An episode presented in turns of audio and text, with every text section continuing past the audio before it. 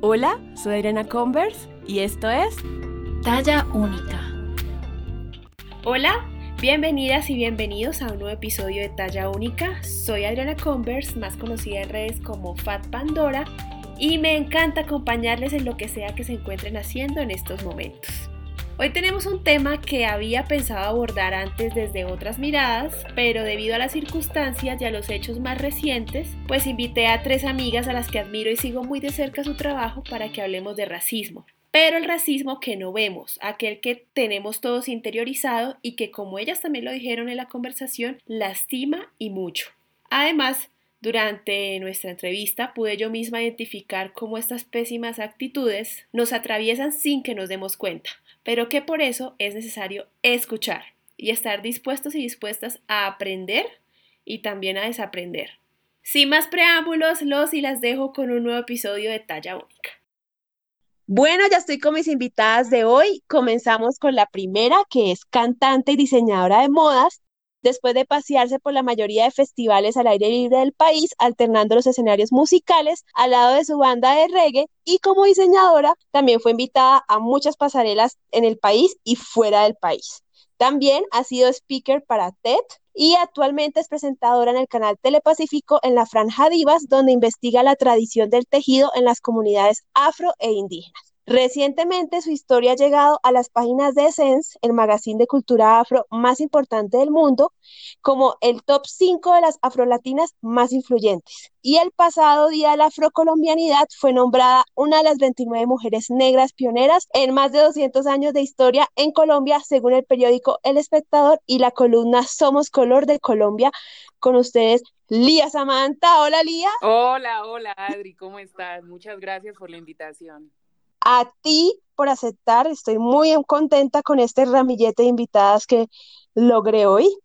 Nuestra segunda invitada, afrofeminista, antirracista, es una Samaria de 27 años, comunicadora social y periodista, candidata a magíster en estudios afrocolombianos co-creadora del colectivo feminista Las Viejas Verdes y es emprendedora de la marca de cuidado personal Nua Natural y Artesanal.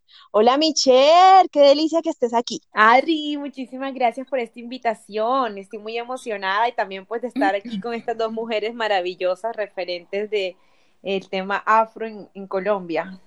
Yo la más feliz. Y nuestra tercera invitada, Isabel Riascos, más conocida en redes como Pepa María, es una economista graduada con honores de la Universidad Javeriana de Cali, consultora de moda con experiencia en Inglaterra y Colombia. Su carrera inició en Londres persiguiendo su pasión por la moda y hoy se ha convertido en una influyente crítica de moda. Fue nominada a 12 afrocolombianos del año 2012 del Espectador y Color de Colombia en la categoría de medios y periodismo, al ser la primera mujer negra en su campo. Ha colaborado para distintos medios en Colombia, Inglaterra e Italia. También es consultora independiente de moda para marcas o personas y conferencista académica. Actualmente ejerce como consultora y docente de historia económica de la moda y belleza. Hola Pepa. Hola Adri, ¿cómo estás? Contenta de, de estar aquí con ustedes, con Lia y Cher.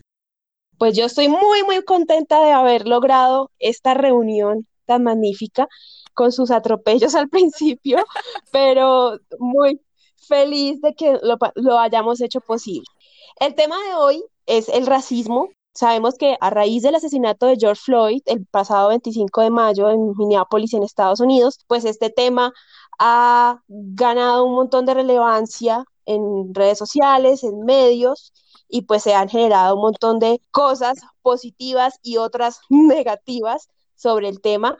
Yo aquí le cuento a nuestros oyentes que hace ya un par de semanas antes de que sucediera esto, pues yo había hablado con Lía Samantha de mi interés de que hiciéramos un episodio sobre el pelo y este tema o este universo femenino que era tan importante en las mujeres afro, pero pues bueno, no, esto sucedió y creo que es importante que primero hablemos de este tema, sobre ese racismo que le ha salido y le ha aflorado a mucha gente últimamente. Y quiero comenzar preguntándole a cada una ¿en qué momento de sus vidas ustedes se dieron cuenta que la iban a tener más difícil por su color de piel?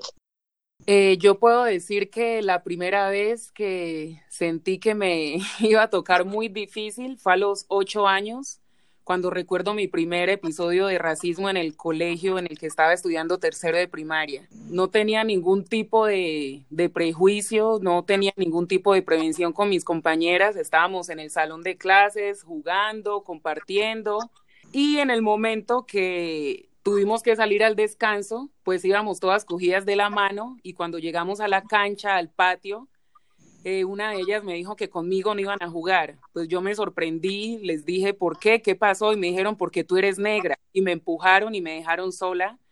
Eh, yo era la única negra de mi salón. Mi hermana también era la única chica negra del salón. Eh, entonces, como que todo ese año fue jugar sola en el descanso o a veces estaba con mi hermana, pero desde ahí yo recuerdo que las cosas, reconocí que las cosas eran difíciles. Después creo que mi abuela fue una persona bien importante en, este tema de, la, de mantener presente la cultura afro y de mantener la dignidad y, y la cabeza en alto siempre, porque ella nos decía que cuando fuéramos a la casa de nuestros compañeros del colegio, que nos fijáramos en cómo se comportaban con nosotros, que si ya veníamos del colegio, ¿por qué nos gustaba tanto ir a la casa de los compañeros? Que qué tanto había más que jugar o qué tanto había más que hablar. Cuando ella me dijo que identificara la manera en la que me trataban en la casa de mis compañeros, claro, recordé que cuando yo llegaba a la casa de ellos no me dejaban pasar de la puerta de la sala o si me dejaban pasar, ni por error me dejaban sentar en los muebles de la sala. Cuando los compañeros venían a mi casa, llegaban, se sentaban en la sala, se comían todo lo que había en la nevera, saltaban en la cama de mi abuela, en la cama de mis papás y pues nadie les decía nada. Entonces yo creo que a partir de ahí comencé a, a identificar, como a aprender las antenas del racismo en todas partes. Tal vez pueda sonar un poco fuerte, pero es así, uno comienza a tener un tipo de, de prevención en ciertos lugares. Bueno, Adri, yo creo que me di cuenta que tenía la vida más dura cuando tenía cinco años. A mí me da mucha risa porque siempre que escucho ese poema de Victoria Santa Cruz que decía, tenía siete años apenas, o sea, todo ese drama, literal, tenía como cinco años. Eh, vivíamos en una casa donde mi abuela, pero en esa casa habían como varias habitaciones, era como una situación precaria muy difícil y por eso como cuatro familias, o sea, cada una de las hijas y los hijos de mi abuela, con sus parejas y sus hijos, vivíamos eh, en esa casa. Entonces, un día, pues yo tenía una prima, Paulita, que la amo y la adoro. Paulita era como un sol, o sea, Paulita era rubia, blanca, casi ojiverde. Y yo se la tenía montada entre otras cosas porque veía la preferencia y decía que parecía una cuqueca, que se le veían las tripas, yo le decía. De lo blanca que era. A Paula le trajeron una muñeca gigante, una muñeca blanca de esas duras que se paraban y la acostaban y tenían unos ojos azules plásticos grandísimos. Y la, la muñeca abría los ojos cuando la levantaban y cuando la acostaban cerraba los ojos. Entonces a Paula le trajeron esa muñeca gigante y yo fui como a mirarla y cuando me acerqué a Paula para mirar la muñeca, ella reaccionó súper violentamente. No creo que haya tenido algo que ver con la raza. Nosotras nos criamos juntas. Ella tenía celos básicos de su muñeca nueva. Entonces era como que ella creía que yo le iba a quitar su muñeca y Paula me, sí, me quitó la muñeca y reaccionó muy violentamente y me pegó. Y yo, que nunca he sido mano corta, cogí y la casqué también. Entonces ahí nos cogieron a las dos peleando. Pero ahí es donde viene el momento donde realmente la cosa sí se pone racista y es cuando llega la mamá de Paula, mi tía, y llega donde mí a pegarme directamente. Ya encontró el bololó de niñas ahí jalándose los pelos. Ella nunca sacó cálculos de que, ay, vamos a separarlas o lo que sea y fue a pegarme. Entonces yo cuando vi que mi tía venía para encima, salí corriendo durísimo para donde mi mamá y me le metí en las piernas a mi mamá. Y aún así, la muy atrevida venía gritando, la negra inmunda esa, siempre todo lo que tiene mi hija lo quiere. Y mi mamá cuando estaba, cuando ella venía, yo estaba metida en las piernas de mami y ella venía muy guapa, ¿no? Ella pretendía sacarme de las piernas de mami y que todo quedara así como sin nada. O sea, sacarme de las piernas de mami, cascarme y ya, irse contenta para su, su pieza. Entonces resulta que no, pues mi mamá, cuando vio que yo estaba en las piernas, me dice, ¿qué pasó? Y yo le dije, Paula me pegó, yo también le pegué. Y venía Soledad corriendo a pegarme y me jaló de las piernas de mami y mami se enloqueció y le di, se dieron una puñera para ellas dos solas. Resulta como salido de todo, pero creo que es muy común en el contexto en el que yo crecí. Se dieron la puñera de su vida. Mi mamá, mejor dicho, mi, tía no se lo esperaba. Por eso yo creo que mi mamá ahí cogió mucha ventaja. Cuando ella me jala el brazo, mi mamá me tira por allá y se le tira encima a mi tía, le da hasta para morirse y mi tía le gritaba a todo el mundo, quítenme a esta gorila de encima. Entonces, ese día yo me di cuenta que por negras le íbamos a tener muy difícil y más aún porque mi mamá hace mucho tiempo que venía diciéndole a papá que nos fuéramos para un lotecito que él tenía ahí arriba, así sea con unos tres palos, ella montaba un cambucha ahí y pues nos íbamos a vivir, pero mi papá nada que se atrevía, que la cosa estaba difícil, estaba como un poco acomodado ahí en la casa de sus papás y ese día sin que mi papá llegara, mi mamá cogió a su negrita sus tres calderitos, dos palos y nos fuimos caminando hasta allá arriba donde quedaba el lote. Entonces yo iba, yo iba caminando y yo, mami, nos echaron porque somos negras, ¿verdad? Entonces ahí nos dimos cuenta muy temprano, pues yo, pues en esa, en esa situación de que yo por ser negra le iba a tener muy dura y comenzó como a ser muy prevenida con el tema y estar muy como con las pilas puestas para darme cuenta en qué situaciones yo estaba siendo violentada por ser negra, hasta ahora pues. Bueno, Adri, en mi caso, eh, me llevaste un viaje larguísimo porque de lo que recuerdo y me costó muchísimo asimilar fue ya en la edad adulta, la primera presión de un racismo sistémico la tuve en el colegio de monjas, donde era la siempre la típica, la única negra ¿no? del salón. Y eso fue hacia cuarto de primaria, quien me hacía el bullying era la misma profesora. Y recuerdo, no importara cuán buena estudiante fuera, que llevara todo bien, siempre era a mí a quien me hacía el matoneo, eh, Tuste me ejercía una presión bastante extraña, o a veces me sacaba al frente el tablero a reírse y hacía unas cosas que en ese momento, hoy adulta, observo y, yo, yo me sentía súper mal em, y, con mucho miedo, que hasta tal punto que, que, yo no hubo unos días que no quería ni volver al, al salón. Por fortuna, mi mamá, como educadora, eh, se entera de esa situación, del daño ya psicológico que me estaba haciendo esa profesora. Me decía, tú usted, eh, como esta negrita, como que cosas así como no tan, tan directas, pero igual de profundas y dolorosas. Y ahí es cuando ya empieza a intervenir mi mamá y es gracias a ella que tengo la primera formación de estructura de quién soy, que soy diferente a ellos y que tengo que hacerme valer y respetar. Mm, agradezco que tuve la mamá que tengo porque no, no me llevó a ahondar en complejos, sino que me enderezó. Y, y, fue tan bueno el trabajo que me paró duro de ahí en adelante. Y esa es la primera profesora en cuarto de primaria. O sea, aún me recuerdo y siento muchísimo dolor porque me la montaba horrible porque era la única negra del salón. Después uno lo observa en bachillerato con algunas hermanas, yo estuve en colegio católico, algunas hermanas eran racistas, eran muy racistas, yo siempre era la única negra, entonces hacían, y aparte siempre era la más chistosa del salón, ¿no? Entonces todo lo culpaban a mí, si se reían todas, entonces no, fue la negra, la negra la que las hizo reír, y la mala nota era para mí, pero para las otras no vuelve y juega mi mamá como educadora, tener que hablar y ponerse al frente con la institución. Pero esos dos son como los orígenes. pero quien más me, me afectó en dolor, eh, mi profesora de cuarto de primaria.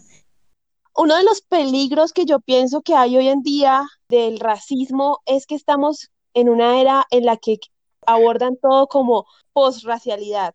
Es que el racismo era de cuando eran esclavos, es que el racismo era en los tiempos de antes, hoy en día ya no hay racismo, o life matter, y que ustedes, las tres son mujeres muy jóvenes y, y pues no podemos decir que, ay, es que el racismo ya no existe, si ustedes desde niñas han sido discriminadas. Y las tres vienen de regiones del país en donde la población afrodescendiente es, eh, pues, es grande tanto el Valle del Cauca como la costa caribe colombiana. Cuando ustedes han viajado dentro de Colombia, eh, se me miraba de otras maneras porque como está ese discurso, no, en Colombia no hay racismo. ¿Cómo, cómo, es ese cambio al salir de las regiones eh, como el Valle y, y pues la costa caribe? Yo nací aquí en Bogotá, mi abuela llegó aquí a Bogotá hace 42 años con sus hijos, que ya habían tenido sus hijos mayores en el Chocó la segunda generación sí nacimos aquí en Bogotá. Entonces, puedo decir que crecí con el racismo, me enteré que era afro desde muy niña y creo que mi abuela fue quien se enteró de que era afro cuando llegó aquí a Bogotá, fue cuando sintió la diferencia y comenzó a, identificar esos microracismos. Eh, eh, recuerdo también que en la infancia mis tías y mis primas mayores salían a buscar trabajo y no les daban trabajo y les decían en su cara que no porque eran negras y que ahí no, no contrataban negras, así de sencillo, no les arrendaban apartamentos porque eran negras. Entonces, eh, cuando uno identifica eso, como tú lo decías hace un momento, Adri, ese tipo de, de, invisibilización de la cultura afro y ese racismo también hace que uno quiera ahondar en, en, sus raíces, de mirar quién es uno, de sentirse más seguro. Y cuando uno sale de Colombia, bueno, el primer episodio en el, en el aeropuerto, cuando uno llega a algún otro lugar, es como, miran por todos lados tu pasaporte, es como, ¿en Colombia hay negros? Es la pregunta que te hacen. Entonces sí. yo ya tengo un speech súper bien elaborado donde les digo, sí, en Colombia hay negros, somos el 35% de la población y yo soy de las negras más claritas que hay en Colombia. Allá está presente la cultura y es como, pero de verdad no sabíamos, ay, ¿y usted qué hace? ¿Viene a bailar o es de algún grupo de algo? Es como la segunda pregunta.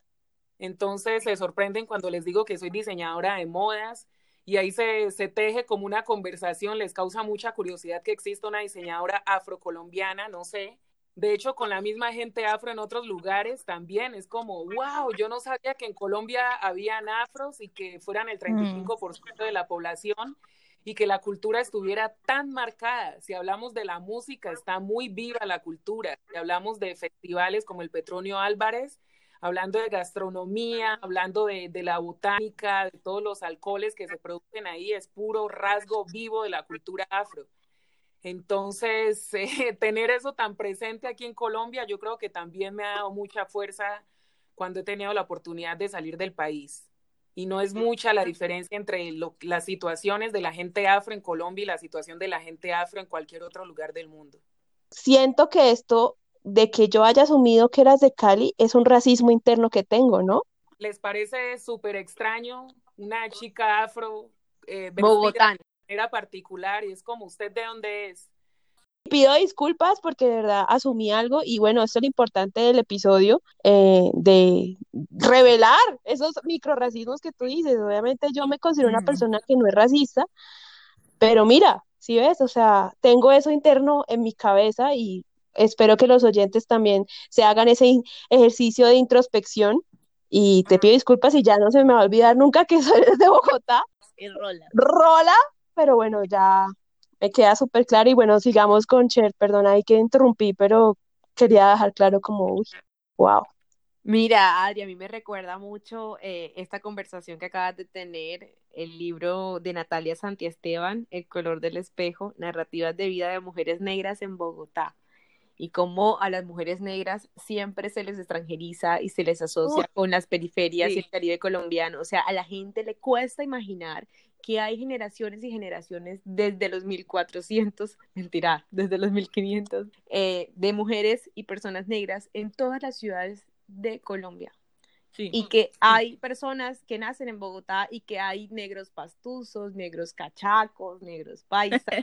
sí. O sea, les cuesta muchísimo y eso es como una de las cosas de las que se habla de la negritud, no creo que pase solamente en Colombia, sino que pasa en todos los lugares del mundo porque vivimos en sociedades con estructuras mentales racistas en las que siempre se le asocia desde Europa al negro que viene de África y desde distintos lugares como por ejemplo Colombia, en Bogotá, de que el negro no, no nació ahí, no creció ahí, no hace parte de la cultura de Bogotá, sino que vino del Caribe o que vino del Pacífico. Negros habitamos todos los lugares del planeta. Claro. Por eso es tan importante esas conversaciones sin armaduras de no, yo no soy racista, no se te ocurra, sino, uy, pucha, yo asumí algo y, y fue pucha, eso es un racismo interno y por eso, wow, pido disculpas de nuevo. Adri, pero no es como solo que sea racista, sino que respondes al, a cuán blanqueada ha sido la historia en este país y pues a lo largo de toda la humanidad. A mí incluso en Cali me, me causa como curiosidad que algunos, cuando uno está con algunos choferes en Uber, me dicen, ¿y usted dónde es? ¿Usted de aquí o usted de Colombia? Es como que me sacan de mi país y yo soy galeña nacida, criada en Cali, ascendentes de, una, de Buenaventura y de Chocó. No sé por qué han cogido la cosa, ¿no? O también, eso, lo que pasa es que la invisibilización de las raíces del mestizaje, de la plurietnia y toda la diáspora colombiana ha sido muy blanqueada. Entonces, ¿qué pasa?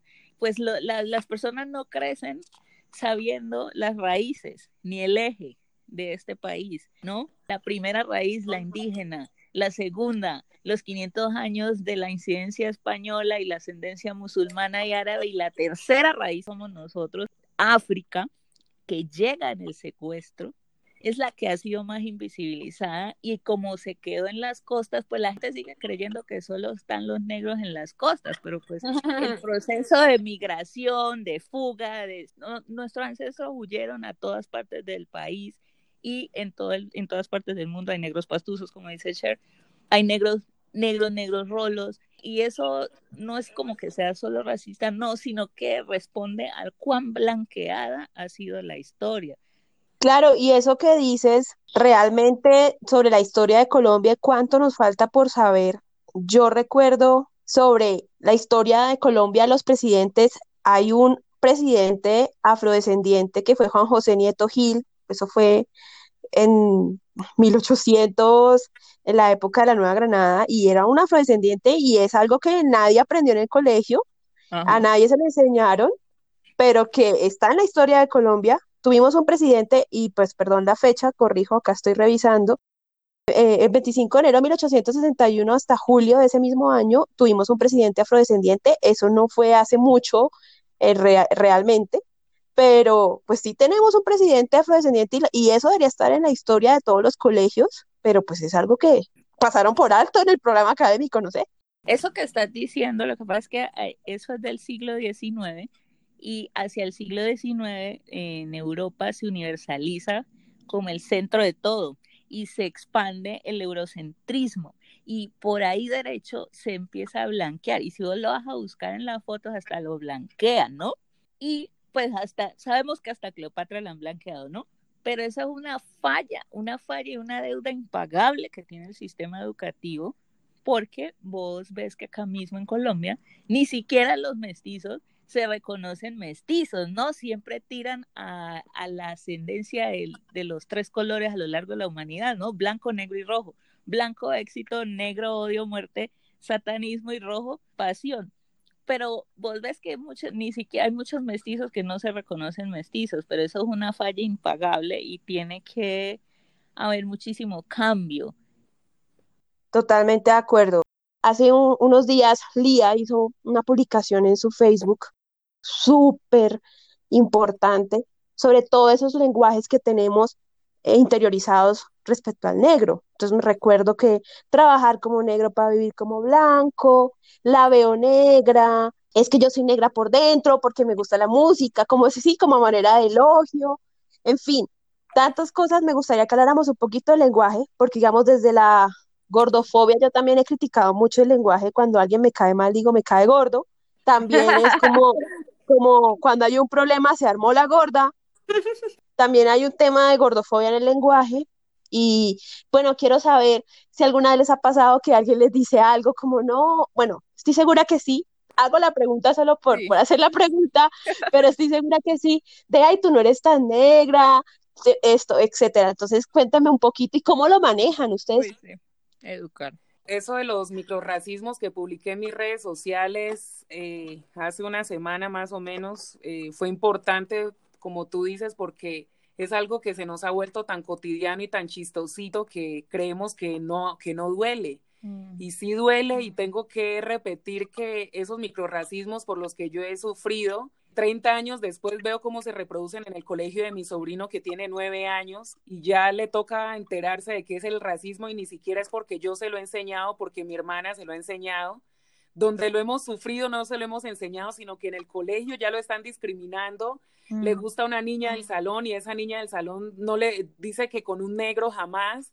Entonces son unos temas bien complicados a partir de lo que estabas diciendo ahorita, Adri, de que las personas porque les gusta el hip hop o porque bailan muy bien o porque Adele canta como negra, entonces ya es negra, o porque Joss Stone eh, tiene la voz como la tiene, entonces es negra y qué pena, pero no tenemos que saltarnos las luchas, el sufrimiento de la gente negra, que eso es lo que nos hace negros, no es el lugar en el que nacimos, mm. es la cultura, es, es eh, la manera en cómo se lleva la vida por tener un color de piel. Entonces, decir que eres negra por dentro porque te gusta el rap es ser racista porque es una única manera de existir como negro en el mundo. Entonces, Obama no hubiera podido ser presidente porque no es rapero, no es negro porque no es rapero. Es cierto que en los roles en los que más nos han conocido ha sido desde el deporte, desde la música, que ha sido el lenguaje de lucha más, más fuerte que ha tenido la cultura afro a, a lo largo de la historia pero nosotros también estudiamos para capacitarnos en, en todo lo que, mm. en todo, absolutamente en todo, y lo, lo dice la historia, así como existió un presidente afro en Colombia, también han existido médicos, eh, tengo amigos que hacen parte de la NASA y aquí en Colombia nadie les hace medios de comunicación, nadie lo dice. No voy a decir que es porque son negros, pero les cuento que también hay gente afrocolombiana en la NASA.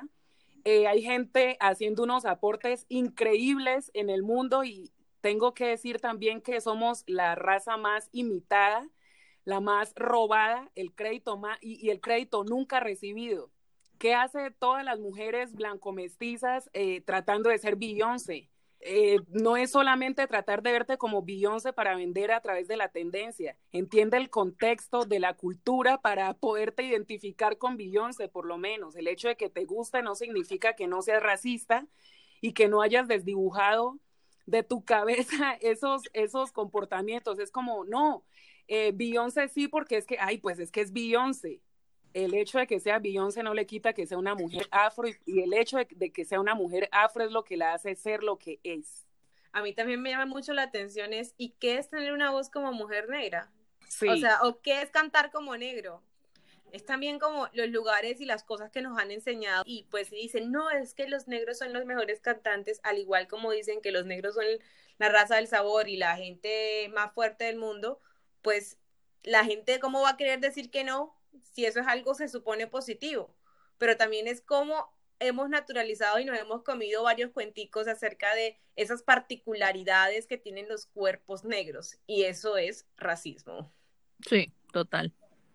La sexualización hacia la raza negra es otro tema bien extenso. La sexualización hacia el hombre negro, eh, hacia la mujer negra es otro tema bien largo que, que también hay que abordar porque dentro de esos microracismos hay mucho sexismo también.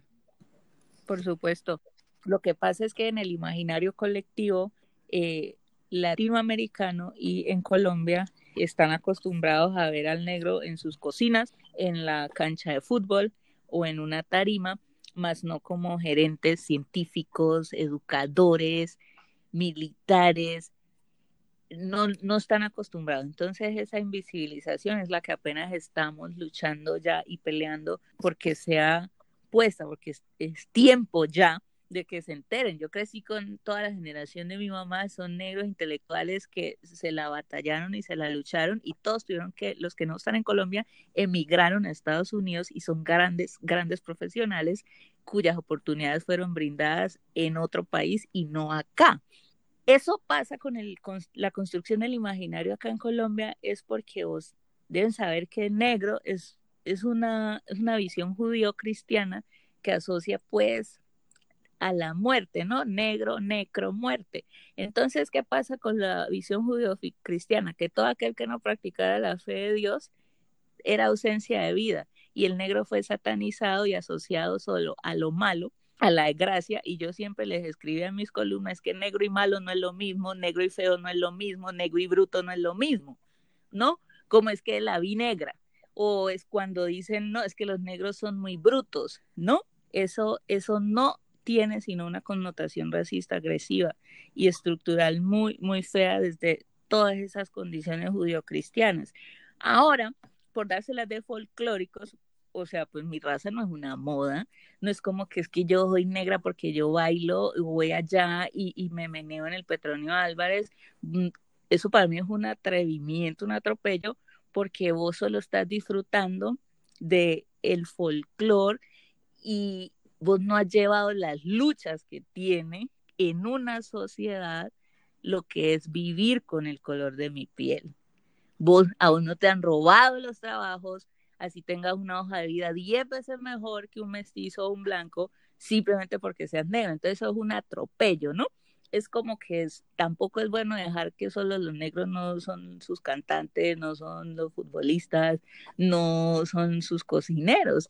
Y al blanco mestizo con el privilegio latinoamericano le cuesta, le, le queda muy fácil solo que reconocernos en siempre por debajo en esos escenarios o decir no es que cocina muy rico o es que son buenísimos para el sexo y ni hablar de la no hay mujer más atropellada que la mujer negra a lo largo de toda la historia de la humanidad, con la sexualización, que eso es otra charla pues mucho más profunda. ¿Recuerdan cuando el Tino Asprilla fue portada de la revista Soho? horrible. Que causó revuelo, que porque la tenía de no sé cuántos metros, que larga, que se le salía de la pantaloneta. Miren, ustedes no saben cuántos chistes y cuántos comentarios incómodos tuve que recibir durante el lanzamiento de esa revista, mientras estuvo como en boga la noticia en redes sociales y todo fue súper incómodo porque en qué momento se nos olvidó que el Tino Asprilla llegó a ser uno de los futbolistas más importantes del planeta para hablar de que la tiene grande. Por Dios, o sea, fue portada de su ojo porque la tiene grande, pero no porque alcanzó a ser el futbolista más importante del planeta. Eso es ser racista y eso es ser sexista con la gente negra. Y entonces que el negro la tiene grande y es como un, un paradigma, como algo que ya está ahí y pues los hombres negros también aman, también tienen sentimientos, también son buenos padres, también son sensibles, no solamente son e, el, cemental del hombre que está dispuesto a tener sexo todo el tiempo. Entonces es algo que hay que desdibujar también desde de nuestra cabeza en esta sociedad. Y lo mismo con los hombres hacia la mujer negra, ¿no? Hay que comerse una negra. Peor. Y aparte de eso, tampoco se dejen, peor. Y nunca deben decir mi negra, porque es que mi negra, mi negro, de la connotación cuando ellos, los dueños de los esclavos, eh, es un fruto de la violación, de, de, violar a la esclava. Así que aquí hay que hacer un, un trabajo profundo, porque aquí dicen, no, es que mi negro es de cariño, eso no es cariño. Así es, y me encanta todo esto que está saliendo, que, que ustedes hablan, porque es que es la realidad y es lo que está pasando. En Colombia se dice que somos clasistas, pero no racistas. Y tener esta conversación con Lía Samantha y con Pepa, nos damos cuenta que son mujeres que aunque tienen un eh, nivel adquisitivo, que tienen cierto prestigio ahora de capital simbólico y que también han tenido un privilegio de clase, vemos como ellas también viven el racismo desde esos lugares de donde están. Ahora se imaginan las personas negras de clase, de clase baja. Entonces creo que muchas veces se dice que el negro es el resentido, que el negro eh, es pobre porque quiere y que aquí en Colombia no hay racismo, sino clasismo. Y pues las experiencias de vida de estas dos mujeres nos muestran cómo en la vida cotidiana ese racismo actitud, aunque tú tengas estas posibilidades económicas, se sigue manifestando. Entonces es un problema de raza y de clase. Por otra parte, vemos también cómo las vidas de unas personas negras valen más que otras. Pues bueno, tenemos que decir también que la historia de Estados Unidos y de su lucha por los derechos civiles y en contra del racismo tiene una historia muy diferente a la de Colombia. Entonces, eh, en, el, racismo duro, el racismo que viven en Estados Unidos, no es igual que el racismo acá, pero este racismo solapado igual nos mata. La gente que matan, que son líderes sociales, ¿de qué color son? Son negros, son indígenas, son mestizos, campesinos pobres. Entonces, eh, y también nos comprueba lo que decía en principio. Colombia no solamente es clasista, Colombia es racista, es, es racista y clasista. ¿Y por qué? Porque históricamente la raza no existe sino para dividir económicamente el mundo, para decir quiénes son los que explotan y quiénes son los explotados me parece importante cómo la gente negra, y hay que contar esa historia, es importante repetirlo, cómo la gente negra, a pesar de toda esa opresión, se ha levantado con todas las fuerzas y algunas pocas personas, pero es valiosísimo que lo hayan logrado, han tenido cierto nivel eh, de clase y es importante que sean científicos, y es importante que nuestros niños, en general los niños negros, vean a la gente negra en la NASA, que lo vean en la moda, pero tampoco hay que olvidarse de que esto es un sistema estructural y que más que racismo actitud no es casualidad de que la gente de color, la gente negra, la gente indígena esté en los lugares de servidumbre. Y mientras que estén en ese lugar, en su gran mayoría, la sociedad entera va a seguir teniendo estos prejuicios raciales, porque es que la gente tiene ese prejuicio racial porque siempre ven a la gente en ciertos lugares y no es casualidad de que tengan este color. Entonces, creo que es importante hablar de eso también. Hay un tema muy importante y es el racismo que vemos en los medios de comunicación. Uy, esto también da para otro podcast que me encantaría que habláramos después. Y, y, con ese discurso de que en Colombia no hay racismo, Ay. no hace nada. Yo no sé si ustedes veían o ven Sábados Felices. ¿Se acuerdan de un personaje que se llamaba el soldado Micolta? Terrible eso. Era un humorista blanco, pues mestizo, Roberto Lozano, y gracias a que Chao Racismo, la fundación, eh, denunció que esto era un acto de, racismo, el famoso blackface, pues a este señor le tocó dejar de hacer su personaje. Y también vemos como las Kardashian también hacen blackface todo el tiempo y que la gente pues que no es afro, pues no, no, entiende, ay, pero ¿por qué se ofenden? O sea, quería, quería tocar este tema porque me parece pues importantísimo tocarlo y es también eso, como la gente desde el otro lado se cree con el derecho de, decir, no, es que están exagerando, es que son resentidos, como hemos hablado ahorita, que la gente siempre les dice, pero no, realmente esto es, real. Lo mismo cuando estaba haciendo esta investigación, ustedes hablan de, de que no hay pues, persona más discriminada y doblemente discriminada que una mujer negra. Leí una entrevista que le hicieron a Viola Davis, en donde ella habla, a mí me dicen como a manera de piropo que yo soy la Meryl Streep negra. Mm, pues entonces páguenme como a Meryl Streep, porque si en general a las mujeres nos ah. pagan el 20% menos que a los hombres, pues a una mujer negra, ¿cuánto, cuánto viene siendo esa, esa diferencia? Entonces, eh, las tres acá son personas que han estado pues cerca a los medios, han tenido una relación con los medios. ¿Cómo ven esto? y bueno, Sí, yo creo que mm, en los medios eh, que son tan importantes, sobre todo la televisión, que es a lo que más le creemos hoy en día, bueno, ya no tanto, a las redes sociales, esos son nuestros medios ahora. Pero antes la televisión era el más importante, eh, las vallas en la calle, tengo que decir que cuando uno llegaba hace 30 años, hace 20 años a Colombia del extranjero, veía una valla que decía bienvenidos a Colombia y aparecía el niño indígena, el blanco mestizo, como sí, pero nunca aparecía el negro, nunca aparecía el afro como parte de la cultura de Colombia. Por otro lado, hace 20, 30 años no teníamos personajes como Mabel Lara presentando noticias, no teníamos a una Claudia Lozano, no teníamos eh, artistas como Herencia de Timbiquí, eh, trayéndose todos los premios, no teníamos como este tipo de, de artistas tan fuerte, tan presentes en la sociedad colombiana. Entonces, a lo que voy es que es como todos los logros que le ha traído la gente afro a la cultura de Colombia, al país, es como si no importaran porque en el momento de, ser racistas o de ser clasistas eh, se olvida por completo. Si a mí se me da por sacar una colección en donde todas las modelos son afro, van a decir inmediatamente que Elías Amante es racista, pero si vemos una producción de televisión en donde no hay ni un solo afro, entonces esa producción no es catalogada como racista. Eh, en los noticieros, eh, tener a Mabelara o tener la presencia de periodistas afro en roles distintos también es, es importante, porque algo que yo digo ahora, porque yo soy mamá, si mi hija hoy me dice que quiere ganarse eh, una gaviota de plata, pues inmediatamente llamo a Herencia de Timbiquí para que le cuenten cómo lo va a hacer. Si mi hija me dice que quiere presentar noticias, tengo a Mabel Lara que le contará cómo se hace. Eh, hay referentes y héroes afrocolombianos muy, muy fuertes y muy, muy cercanos, muy presentes en nuestra cultura y yo creo que eso es importante. Si bien cuando yo tenía la edad de mi hija no había esa presencia afro en los medios de comunicación, el hecho de que estemos ahora no significa que nos hayan dado la oportunidad. Tengo que decir que nos hemos ganado los espacios en donde estamos los afro. No llegué a Colombia Moda por inclusión o porque pobrecita la negrita hay que darle la mm. oportunidad. Yo llegué a Colombia Moda por mi trabajo, porque Colombia Moda me invitó, porque tenía algo diferente que contarle a la moda colombiana y algo diferente que aportar. Por eso llegué a Colombia Moda, no fue por inclusión ni fue por suerte, como mucha gente lo dice. Si, si yo no fuera negra, no dirían que fue por inclusión. Entonces, eso también es racismo. Si es el negrito, llegó por inclusión y llegó por suerte. Entonces no llegué por mi trabajo, ni por mis, ni por mis esfuerzos, ni por mis estudios. Totalmente, y a mí me, me ofende, me ofende que en, en hace poco me decían en una conferencia, es que Pepa tuvo la suerte, ¿no?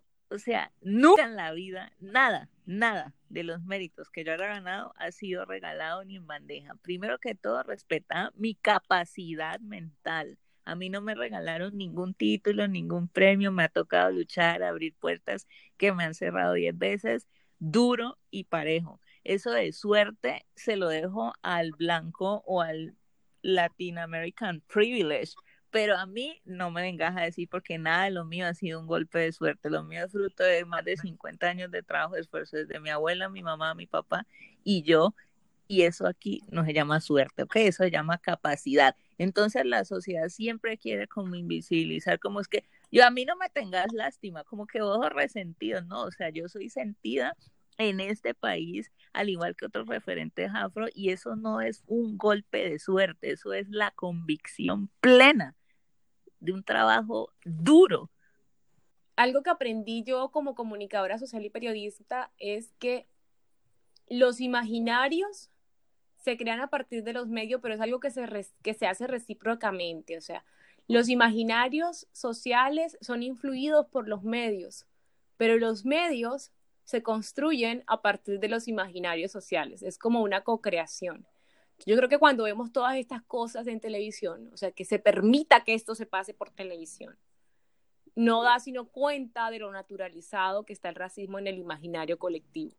Y que no sea algo que se retire inmediatamente en el caso de que haya pasado el filtro equivocado y que estuvo en televisión una hora, sino que pasara años ahí, da cuenta del racismo en Colombia. Entonces, eh, a mí me parece interesante también lo que contaban eh, Lía acerca de las producciones de televisión. Yo he trabajado en televisión y de hecho hasta hace poco yo nunca había hablado de mi experiencia trabajando en televisión, pero como una mujer negra joven en estos medios, estos medios que se las tiran de incluyente, cuando una mujer negra de clase baja entra a estos medios, no entra de cualquier manera, entra de una manera exotizada, súper violenta, y aunque esté ahí, le toca lidiar con mucha violencia racista. Lo cuento pues entonces desde mi experiencia, no quiere decir que para todas sea igual, como les digo, en esto no hay experiencias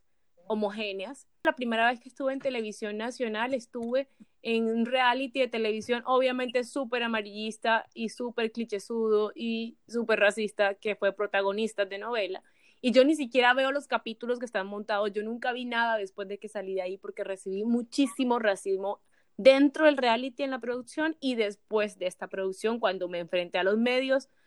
Eh, recibí mucho racismo, tanto que yo duré meses sin entrar a las redes sociales y muchísima gente que estuvo en esos realities tiene un impacto muy grande en redes, pero yo nunca lo tuve en primer lugar porque ni siquiera tenía un celular eh, con cámara o un celular de estos como que pudieran permitirme estar en redes y todo eso. Mira también por dónde va la clase. Pero también porque además tener presencia en redes siendo negra en un espacio como Colombia es también mediado por el racismo y por los ideales de la gente, de la mayoría de la masa, de con quién se identifica o con quién cree que se pueden identificar y con quiénes no.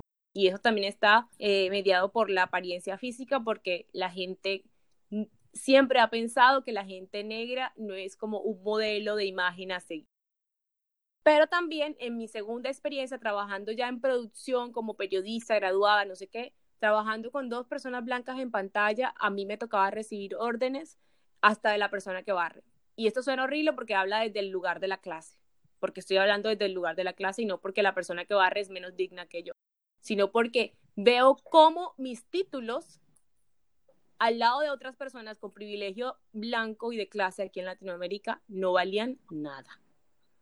Entonces, los gritos, los insultos, los showcitos, a quién te permites maltratar, hasta quién, cómo te trata un camarógrafo que es un técnico ahí, por decirlo aquí, siendo de maldad, siendo clasista, ¿no?